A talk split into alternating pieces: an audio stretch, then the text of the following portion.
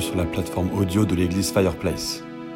Nous avons préparé ces messages dans le but de vous permettre de rencontrer Jésus et de le placer au centre de votre vie. Notre prière est que vous soyez vraiment touchés alors que vous écoutez ce message. Et euh, je pense que vous le savez, hein, c'est notre premier euh, dimanche pour euh, se rassembler tous ensemble et c'est un vrai joie, c'est un vrai privilège. Et qu'est-ce qu'on est heureux d'être là, mais soyez les bienvenus.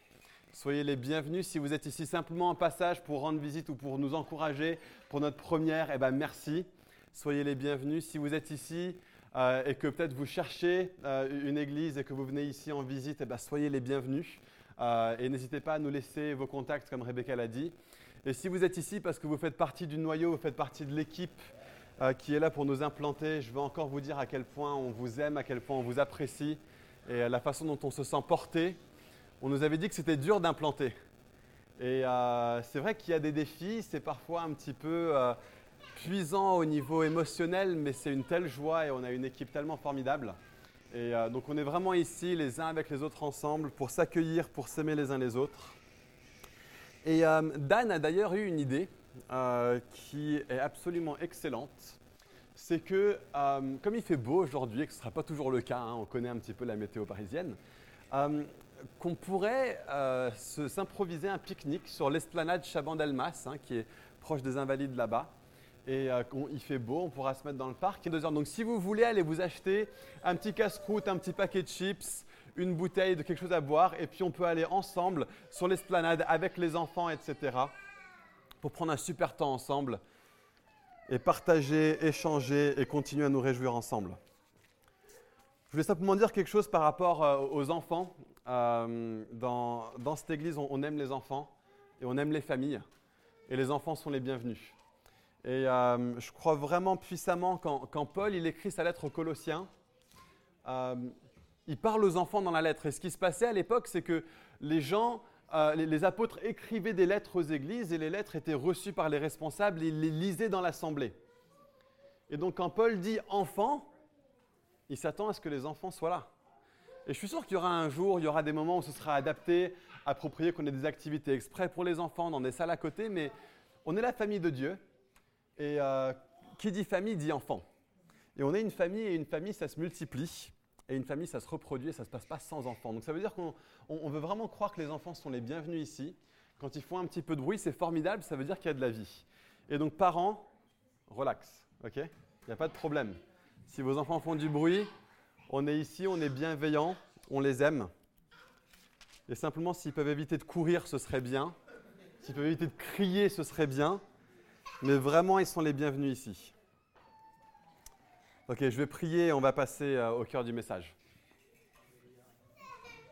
Seigneur, je te remercie parce que tu es vérité et vie. Tu es, toi, Jésus, celui qui nous révèle à quoi ressemble le Seigneur, à quoi ressemble notre Dieu. Es notre exemple, es notre modèle en termes de vie, en termes de foi. Et on veut te dire, Jésus, viens nous enseigner ce matin. Jésus, viens nous enseigner ce matin. Prends toute la place. Prends toute la place, Seigneur. Sois béni, sois adoré, sois élevé, que mes paroles reflètent ta pensée, que nos cœurs reflètent ton cœur. Permets-nous d'entendre ce que tu as à dire. Amen. Amen. Il y a un homme qui s'appelle Simon Sinek. C'est un de ces gourous du leadership qui a plein de trucs intéressants à dire sur toutes sortes de sujets. Et euh, il ne dit pas que des choses vraies, d'ailleurs, il dit aussi pas mal de bêtises, mais il y a une chose vraiment vraie qu'il dit, euh, c'est que toutes les organisations qui durent et qui perdurent au-delà d'une génération et de deux générations et de trois générations sont des organisations qui ont su trouver réponse à une grande question fondamentale. Et cette question, c'est pourquoi? Il y a beaucoup d'organisations, quand ils vont vous dire, bah, euh, parlez-nous de votre organisation, ils vont dire, bah, nous, on crée des, ordinateurs. Ils vont vous dire, euh, nous, on crée des super processus pour que les choses marchent mieux dans le monde. Ils ne sont pas en train de te dire pourquoi ils existent. Ils sont en train de te dire ce qu'ils font. Et on pourrait penser à l'implantation d'église et se dire, bah, qu'est-ce qu'on va faire? Il y a plein de choses qu'on va faire. Mais ce n'est pas la question la plus importante qu'on doit se poser pour commencer. Si tu demandes à Apple pourquoi, si tu demandes à Apple, parle-nous d'Apple, ils vont dire, nous existons pour permettre aux gens de mieux communiquer entre eux. Ils ont expliqué leur pourquoi. Et ça veut dire que quand Apple fait un ordinateur, on comprend pourquoi. Quand, Apple fait un téléphone, on comprend pourquoi. Quand ils font un iPod, on comprend pourquoi. Alors que si d'autres marques qui font des ordinateurs se mettaient à faire des lecteurs MP3, on ne comprendrait pas pourquoi. Parce qu'ils nous ont dit qu'est-ce qu'ils font et pas pourquoi ils le font. Et donc plutôt que de parler de quel type d'église est-ce qu'on va être, j'ai envie de commencer en parlant de pourquoi est-ce qu'on implanterait une église. Pourquoi est-ce qu'on implanterait une église? À quoi ça sert? Quel est le but? Quel est l'objectif?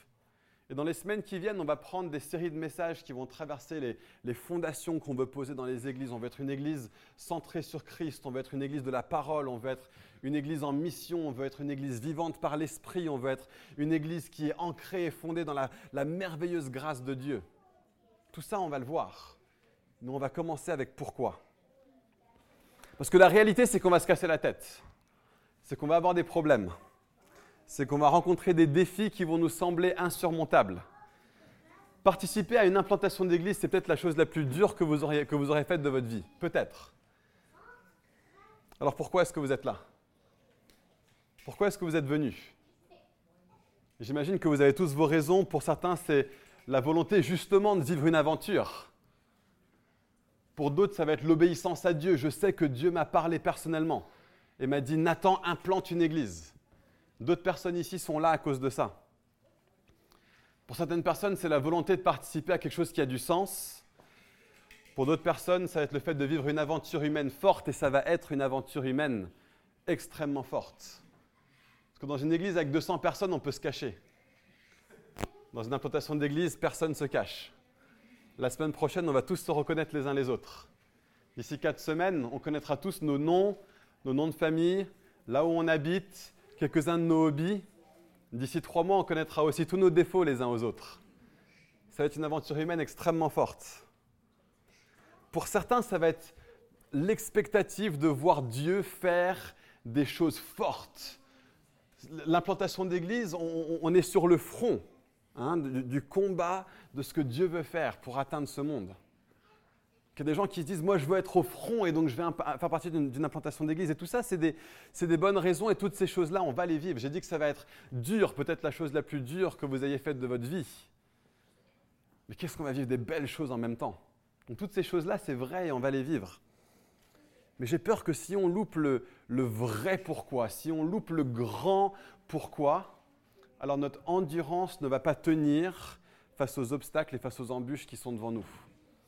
Il y a des personnes cette semaine qui ont eu euh, une semaine absolument atroce, tellement difficile. J'ai eu des, SMS, des personnes qui m'appelaient, qui me disaient Mais Nathan, j'ai passé une semaine vraiment dure. Vous savez quoi? Ce n'est pas un hasard. Ce n'est pas un hasard. Parce qu'il y a, quelqu'un qui n'est pas heureux que Fireplace est en train de s'implanter ce dimanche. Donc forcément, il va y avoir une contre-attaque. Forcément. Il y a d'autres personnes qui m'ont dit Nathan, j'ai passé la meilleure semaine de ma vie. C'est mon cas aussi. J'ai l'impression depuis mardi dernier que je ne touche même pas le sol quand je marche. Je, flotte. Dieu avec moi. Sa présence est tangible.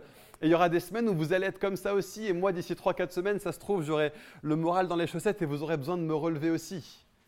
Ça va être une aventure extraordinaire. Mais il ne faut pas qu'on loupe le vrai pourquoi et le grand pourquoi. Et je vais vous parler, selon moi et selon la parole de Dieu, pourquoi est-ce qu'on implante une église? Le vrai pourquoi, c'est qu'aujourd'hui, en Inde, il y a des centaines de milliers d'enfants qui meurent de faim parce qu'il y a des sacrifices de nourriture qui sont donnés aux divinités animales du pays. Il y a beaucoup d'épidémies de maladies et de famines qui seraient réglées si ces idoles étaient vues comme fausses. Et si le peuple indien pliait le genou devant le nom de Jésus et qu'ils acceptaient de dominer sur les animaux comme Dieu nous l'a demandé plutôt que de les adorer. En Afrique subsaharienne, il y a des centaines de milliers de jeunes femmes qui souffrent la douleur de l'excision chaque année à cause de croyances religieuses fausses et de l'emprise de la domination masculine sur leur société. Et ces crimes seraient éradiqués si les fausses croyances de ces pays étaient démasquées au profit de la croyance au Dieu de la Bible qui a créé les hommes et les femmes à son image et qui a créé le sexe et la sexualité comme un contexte de délice et de plaisir pour les deux sexes et pas pour un seul. En Arabie saoudite, aujourd'hui, des centaines de femmes sont lapidées chaque année parce qu'elles sont soupçonnées d'avoir trompé leur mari. Elles sont soupçonnées d'avoir trompé leur mari.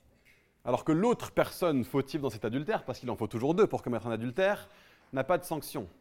Et cette injustice mortelle serait réduite à néant si les lois iniques de la charia étaient remplacées dans les cœurs des Saoudiens par la loi de justice de Jésus. Celui qui a pardonné à la femme adultère face à ses accusateurs qui eux aussi étaient des pécheurs, qui a remis en place la responsabilité de l'homme et non pas de la femme de veiller sur l'adultère dans son cœur. Lorsqu'il a dit que tout homme qui regarde une femme pour la convoiter a déjà commis un adultère avec elle dans son cœur. Aux États-Unis, aujourd'hui, il y a des crimes à caractère racial. Vous avez vu un petit peu l'affaire Kepernick qui continue. C'est dans un contexte de crimes à caractère racial qui sont en pleine recrudescence. Il y a des injustices envers les Noirs d'Amérique, c'est des choses fréquentes, voire presque normalisées dans certaines parties de cette société. Et cette inégalité sur la base de la couleur de peau d'une personne serait rendue absolument caduque si seulement ce pays pouvait se détourner de son faux christianisme culturel et accepter un Messie qui n'était pas blanc, envoyé par le Dieu qui a créé chaque humain à son image. Un Dieu qui ne fait pas exception de personne, qui nous englobe tous dans un seul et même Christ, pour que en Christ nous soyons un seul homme nouveau, détruisant les barrières de racisme. Et en France, en 2018, il y a des dizaines de milliers d'avortements chaque année. Ça fait autant de meurtres de personnes qui sont créées à l'image de Dieu. Et cet infanticide serait arrêté net si les gens de ce pays voyaient la valeur de ces vies et commençaient à voir le monde, à voir les gens, à voir les fœtus comme Dieu les voit. Et on ne peut pas s'attendre à ce que notre pays se rende compte de son iniquité, de, l'horreur de ces choses, de l'horreur de la destruction de ces personnes qui n'ont pas de voix par leurs propres parents, s'ils ne, ne voient pas d'abord que ces personnes avaient, ont été connues depuis la fondation du monde, par un Dieu, avant même leur conception. Que c'est Dieu qui est en train de le tisser dans le ventre de leur mère et que même dans le ventre, ils ont déjà une capacité spirituelle. Quand Jean-Baptiste, dans le ventre d'Élisabeth, rentre en contact avec Jésus dans le ventre de Marie, il sursaute parce que même dans le ventre, le fœtus a la capacité de ressentir la présence de Dieu. Mais seulement si les gens voient ça, est-ce qu'ils se détourneront de ce mode de vie? Et jusqu'à ce temps, ce combat est plus ou moins voué à l'échec à cause de la dureté du cœur humain, dans une société individualiste où le moi est roi et où le je est Dieu. Alors quel rapport? Quel rapport avec ce petit groupe de personnes et, les rêves qu'on a et qu'on porte en commun? Qu'est-ce qu'une implantation d'église a à voir avec la traite d'enfants esclaves au Népal, avec l'iniquité au Soudan et l'épidémie de dépendance à la pornographie, à l'alcool, à la consommation à outrance en Occident? Qu'est-ce que ça a à voir avec ce petit groupe de personnes qui est ici? Eh bien, le, le rapport, on le trouve dans deux documents écrits par deux personnes radicalement différentes.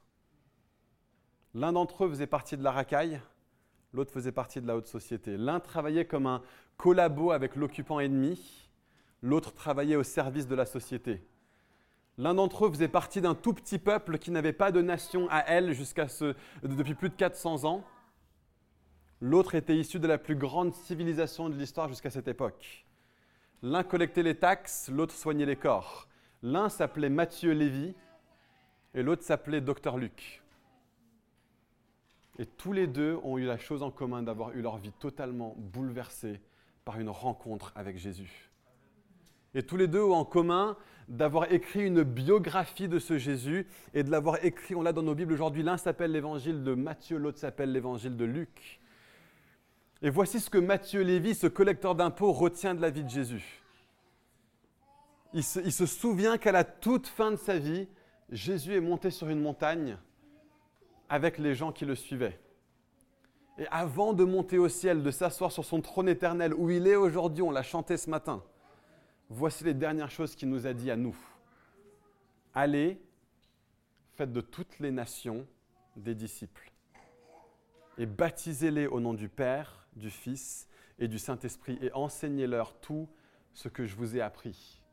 Voilà ce que Matthieu a retenu. Voilà ce que ce collecteur d'impôts a, dit. Voilà la dernière chose que Jésus nous a dit. Et Luc va aussi se souvenir de ces choses. Luc va aussi se souvenir de ce que Jésus a dit. Il a, collecté différents témoignages et il a dit, mais la chose la plus importante que Jésus a dit, il, le commente dans, le livre qui s'appelle le, livre des Actes des Apôtres, c'est chapitre 1. Et on va lire ensemble, Actes chapitre 1.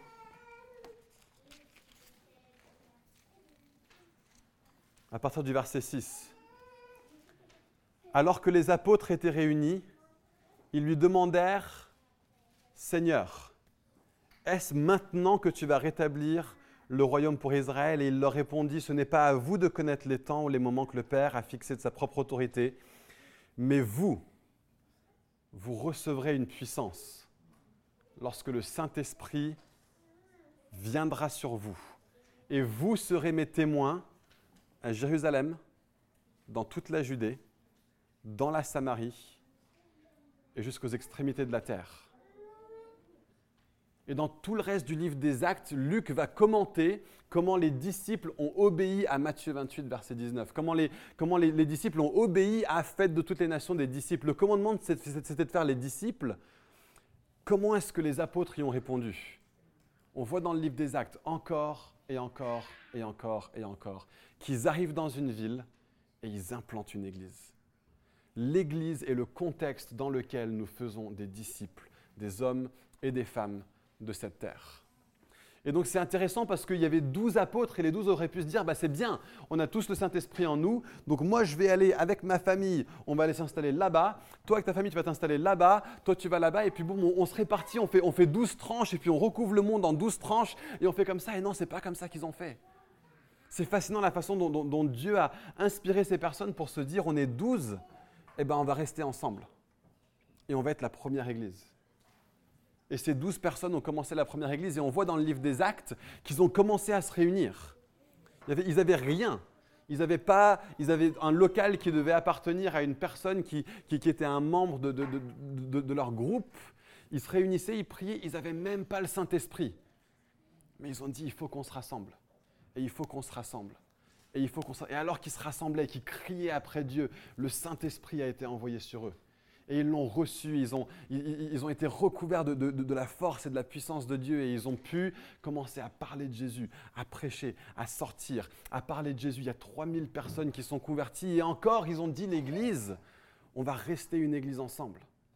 Et petit à petit, il y avait des gens qui commençaient à boum, à sortir, à partir, à être envoyés, à envoyer. Et ils ont commencé à atteindre le, le, reste de la Judée, et puis ils ont commencé à atteindre la Samarie, et puis Dieu a fait d'autres miracles et d'autres choses se sont passées. Ils ont commencé à atteindre les extrémités de la terre.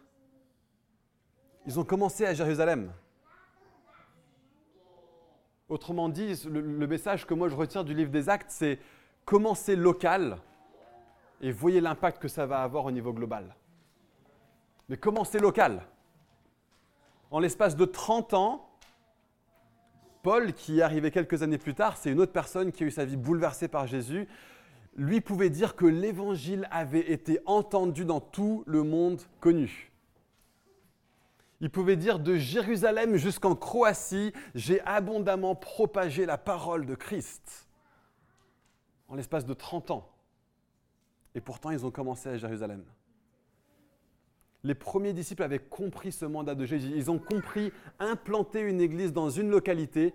Et vous allez voir que la puissance qui est présente dans le message de l'évangile, dans la personne du Saint-Esprit, est suffisante pour que l'évangile implanté dans une localité suffit pour mettre ville, village, pays, civilisation entière sens dessus-dessous. Voilà pourquoi on implante une église. La raison de l'implantation de Fireplace naît évidemment d'une passion pour Paris. Si on est ici, c'est qu'on aime cette ville. Si on n'aimait pas cette ville, on serait autre part. Dieu nous a mis Paris à cœur et on est ici et on est ici sur le long terme pour aimer cette ville, pour toucher cette ville, pour impacter cette ville. C'est évident. Si on n'aimait pas Paris, on ne serait pas à Paris. Dieu nous aurait envoyé autre part. Mais si on est ici, c'est que Dieu nous a donné un cœur pour cette ville et on va creuser profondément dans cette ville. Mais n'oublions pas comment Dieu voit les choses notre Dieu est un Dieu des nations. Il sait que nous sommes en train de lancer quelque chose et il voit beaucoup plus grand que nous pour Fireplace. Aujourd'hui, moi, je vois 40 ou 50 personnes dans une pièce. Mais Dieu, lui, voit 40 ou 50 personnes remplies du Saint-Esprit. Et la réalité, c'est que toi plus Saint-Esprit égale invincible. Plus le Saint-Esprit, ça veut dire que l'impossible devient possible, que l'impossible devient même probable. C'est ça la réalité de la puissance de Dieu qui est en nous. C'est ça qui s'est passé le jour de la Pentecôte. Nous, on n'a pas besoin d'attendre que le Saint-Esprit vienne. Il a déjà été déversé le jour de la Pentecôte. Et nous avons cet héritage en nous. La seule question, c'est est-ce qu'on va s'en rendre compte ou pas? Est-ce qu'on va, est qu'on va se, saisir de ça? La, Bible décrit la présence du Saint-Esprit en nous comme des arts d'un héritage. Hein. C'est comme si l'héritage, on l'aura de façon complète au retour de Jésus, mais on a déjà les arts aujourd'hui, on a euh, une, certaine somme de cet héritage qu'on peut utiliser maintenant. Et beaucoup de chrétiens ne s'en rendent pas compte. Ils se disent c'est plus tard qu'on va vivre toutes ces choses. Non, non, non, Dieu veut guérir des malades maintenant. Il veut guérir des malades aujourd'hui. Dieu veut voir des Parisiens athées, purs et durs, se tourner à Jésus en un instant. Pas à cause de nous, mais à cause de lui qui est en nous. Voilà ce que Dieu veut faire. il veut le faire non seulement à Paris, mais il est en train de le voir dans toutes les nations. Et vous savez quoi, le truc génial, c'est que l'ennemi le sait aussi. L'ennemi le sait aussi, et il est en train de trembler. Le plus génial, c'est qu'il n'est pas seulement en train de trembler sur Paris. Rendez-vous compte aujourd'hui que l'empire démoniaque qui garde la société indienne enfermée dans un système de caste est en train de trembler parce qu'une nouvelle église est implantée à Paris. Rendez-vous compte que les, démons derrière les religions traditionnelles en Afrique subsaharienne savent que leurs jours sont comptés quand ils apprennent qu'un groupe de personnes répond à l'appel de Jésus des milliers de kilomètres au nord de là où ils se trouvent. Rendez-vous compte que les hordes d'esprits mauvais qui gardent des pays entiers sous une emprise occulte qui se manifeste par l'esprit islamique sont en train de murmurer les uns aux autres face à la crainte dans leur cœur lorsqu'ils savent qu'un nouveau lieu de proclamation de l'Évangile ouvre à l'autre bout du monde. Rendez-vous en compte la puissance qui est là dans cette pièce ce matin. Rendez-vous compte qu'il y a une sorte de panique qui s'installe dans le cœur des forces qui maintiennent les États-Unis dans un faux christianisme. Parce qu'ils savent qu'ils ont qu'à bien se tenir lorsqu'ils entendent parler de Parisiens qui servent les projets de Dieu dans leur ville. Et rendez-vous compte que l'esprit individualiste en France est très conscient du fait qu'il y a péril en la demeure, parce que nous commençons une nouvelle Église et que nous allons être une église qui fait des disciples, et que nous allons être des disciples qui vont implanter des nouvelles églises. Et voilà pourquoi nous sommes là. Nous existons pour la gloire de Dieu dans toutes les nations de la terre. C'est pas énorme ça? C'est bien plus grand que ce qu'on pensait. On pensait se réunir et chanter quelques chants et entendre un message encourageant. Nous faisons partie des projets de Dieu pour le salut du monde entier, pour que tout genou plie devant la gloire de Jésus et devant le nom de Jésus. Voilà pourquoi on est là. Voilà la, grande raison derrière le grand pourquoi. On, vient juste d'arriver, on est encore minuscule, on n'a encore posé aucun fondement, on n'a on, pas de pasteurs qui sont nommés, on n'a même pas d'idée vraiment de qui va être vraiment les gens dans l'équipe pastorale, on n'a aucune culture prophétique, on n'a aucune action évangélistique, on n'a aucune équipe pastorale, on a un bagage d'enseignement qui est inexistant, on se cherche encore quand on loue Dieu, on se regarde les uns les autres, est-ce que je peux, est-ce que je peux pas, est-ce que je lève les mains, est-ce que je lève pas les mains, quand est-ce qu'on fait les annonces, quand est-ce qu'on fait les offrandes, on n'a rien, on est petit, on vient de commencer. Mais ce que j'ai cherché à poser ce matin, c'est une vision apostolique. Nous existons pour les nations de la terre. Nous existons pour l'établissement du règne du roi sur la terre entière. Nous ne sommes qu'une petite partie d'un corps de Christ gigantesque dans ce monde. Et notre action aura pour limite le nombre de personnes qui sont connectées à nous. Et voilà pourquoi on veut grandir. Parce que plus on a de personnes dans cette communauté, plus on a de personnes qui savent qu'ils ont été envoyés par Jésus pour faire des disciples dans la ville de Paris, plus notre impact sera grand. Et plus on pourra avancer dans les projets de Dieu pour cette ville. Et nous avons un mandat qui est le même que toutes les autres églises de Jésus sur la terre, c'est-à-dire de conduire pas seulement Paris, mais les nations de la terre à la soumission au règne de Jésus et à la joie de vivre avec lui. La question que je vais vous poser ce matin, c'est est-ce que vous expérimentez déjà personnellement cette joie de vivre avec Jésus? Est-ce que pour vous, la, vie chrétienne est une expérience de joie ou est-ce que c'est une expérience de, difficulté de chaque instant et oh Seigneur, l'épreuve non, non, non. Est-ce que pour vous, vous avez tellement compris la, la, bénédiction de la grâce de Dieu que vous pouvez vous approcher de lui, être dans sa présence à chaque instant? Est-ce que vous savez que quand Dieu vous regarde, il sourit? Parce que vous êtes complètement revêtu par Jésus. Et bien sûr que quand le Père regarde le Fils, il sourit et il lui dit, mon Fils bien-aimé. Quand vous approchez de Dieu, est-ce que vous savez que c'est comme ça que le Père vous regarde aussi? Vous êtes profondément aimé par Dieu. Si vous avez donné votre vie à Jésus, si vous faites partie de ses disciples, si vous faites partie du corps de, Christ, le sourire de Dieu est placé sur votre vie. Voilà le, le style de christianisme qu'on veut avoir ici. Des gens heureux d'être connus par le Dieu vivant. Pas des chrétiens moroses c'est une fausse spiritualité, ça, la morosité. Oh, il faut que je sois dans, dans l'opprobre. Et non, non, non, non, c'est de la fausse spiritualité. Ce n'est pas le fruit de l'esprit, ça. Le fruit de l'esprit, c'est pas la morosité, les ténèbres et les pleurs. Et non, non, non. Le fruit de l'esprit, c'est l'amour, la joie, la paix, la patience. Voilà le fruit de l'esprit qu'on est supposé avoir en nous, qu'on est supposé manifester autour de nous. Et c'est dans la mesure où on garde cette réalité en ligne de mire qu'on est appelé à être une démonstration du royaume de Dieu, qu'on est appelé à ce que quand les gens viennent ici, ils puissent dire, mais j'ai vu Jésus ce matin.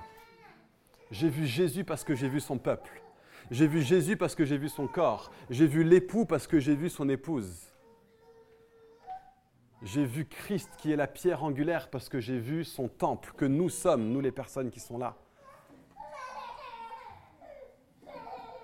C'est ça le premier fondement que j'aimerais poser dans cette église une vision apostolique pour toutes les nations,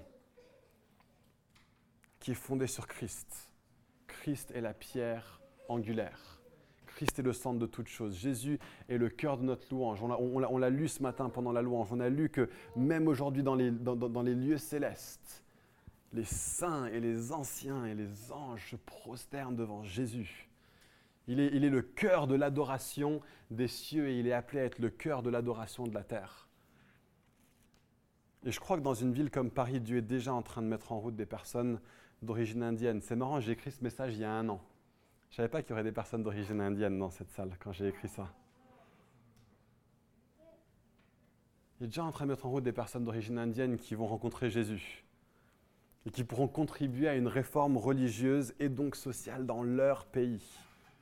Je crois que l'Esprit Saint est déjà en train de parler à des Nigériens, à des Saoudiens, à des Soudanais, à des Américains, à des Français, à des personnes d'autres nationalités qui vont venir et qui vont découvrir Jésus parmi nous.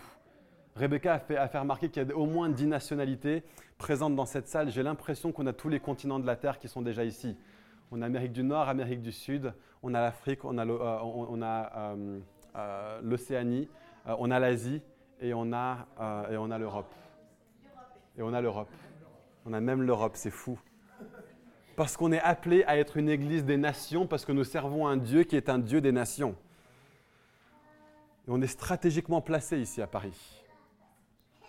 Et la raison pour laquelle j'ai toute confiance que Dieu veut envoyer le réveil à Paris, c'est parce que Paris est une ville stratégique pour toutes les nations et pas seulement pour Paris elle-même. Dieu sait ce qu'il fait lorsqu'il amène les nations dans des villes comme Paris. On fait partie d'une famille d'églises qui est plus grande, qui s'appelle New Ground. Et le Saint-Esprit nous a donné une, stratégie très précise avec New Ground, c'est d'implanter des églises géniales dans toutes les grandes villes d'Europe. Et donc nous, ici, on est stratégiquement placés. Le truc le plus génial, c'est que ça ne va même pas forcément être des Occidentaux qui vont aller atteindre le Népal, le Kyrgyzstan et le Nicaragua. C'est des autochtones qui sont venus à Paris pour chercher une vie meilleure et qui vont trouver la seule vie qui vaut la peine d'être vécue. Et ils vont être activés, ils vont être formés, ils vont être envoyés parmi nous. Nous devons nous préparer dès maintenant à être une église qui envoie, pas une église simplement qui rassemble. Hein, si on est seulement une église qui dit venez, venez, venez, on va se rassembler, on va être là, ça non, non, non, on ne va jamais faire de différence. Vous savez quoi, dimanche dernier, on était dans une église euh, dans le deuxième arrondissement de Paris, elle s'appelle La Cité. C'est des amis très très chers. On était là-bas dimanche dernier et le, responsable nous a invités à venir devant, sachant qu'on lançait cette semaine. il a dit, les amis, si vous êtes ici et que vous cherchez une église, allez les voir. Dans, leur église, ils ont dit, allez voir cette église-là. Donc moi, je vais leur rendre la monnaie de la pièce. Si vous cherchez une église, allez voir l'église de la cité. C'est aussi une église des nations. c'est aussi une église avec une vision apostolique. C'est une église géniale. Ils se réunissent rue des Jeuneurs, dans le deuxième arrondissement, et c'est une église formidable. Et Dieu a sa main sur eux de façon puissante. On est appelé à être une église avec les mains ouvertes. Vraiment, et à dire, on veut être une église qui envoie autant qu'une église qui accueille. Mais c'est important de comprendre qu'une église faible va reproduire des églises faibles. Et une église géniale va reproduire des églises géniales. Donc on est appelé à creuser, on est appelé à bâtir, on est appelé à devenir une église avec beaucoup, beaucoup, beaucoup de ressources. On priait cette semaine avec les responsables et on a fait le constat que Dieu nous a déjà donné 10 talents. Hein. comme dans la parabole, il y en avait des personnes qui avaient 10 talents, d'autres 5, d'autres 2. Il y a des églises qui ont 10 talents et d'autres 5 et d'autres 2. Et je pense que vous l'aurez déjà vu ce matin à travers le groupe de louanges, à travers le fait qu'on puisse avoir de la traduction de notre premier dimanche et toutes sortes d'autres choses. Même ce bâtiment qui est là, Dieu nous fait cadeau sur cadeau sur cadeau. On est une église avec 10 talents déjà. C'est fou de se le dire. Mais ça veut dire qu'il y a une responsabilité avec ça. On est appelé à devenir une grande église qui va faire une grosse différence, non seulement dans cette ville, mais en Île-de-France, et non seulement en Île-de-France, mais en France, et non seulement en France, mais dans toutes les nations de la Terre. On est appelé à avoir des groupes qui se réunissent dans les maisons partout en Île-de-France. On est appelé à multiplier ces groupes de maisons. On est appelé à ce que ces, groupes de maisons deviennent aussi des églises. On est appelé à implanter d'autres. On est appelé à envoyer des gens qui vont même pas porter le nom Fireplace parce qu'ils ont reçu une autre vision de la part de Dieu. Et on va leur dire mais que, vous soyez bénis et on va vous envoyer avec des finances et avec des gens et allez-y au nom de Jésus.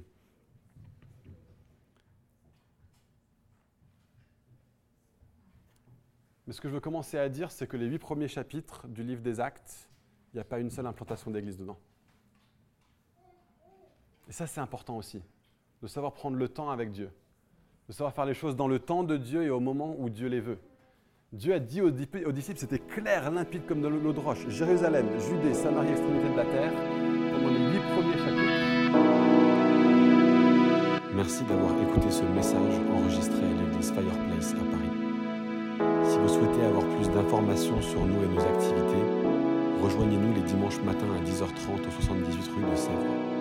Ou bien connectez-vous sur notre page Facebook ou sur notre site web églisefireplace.com.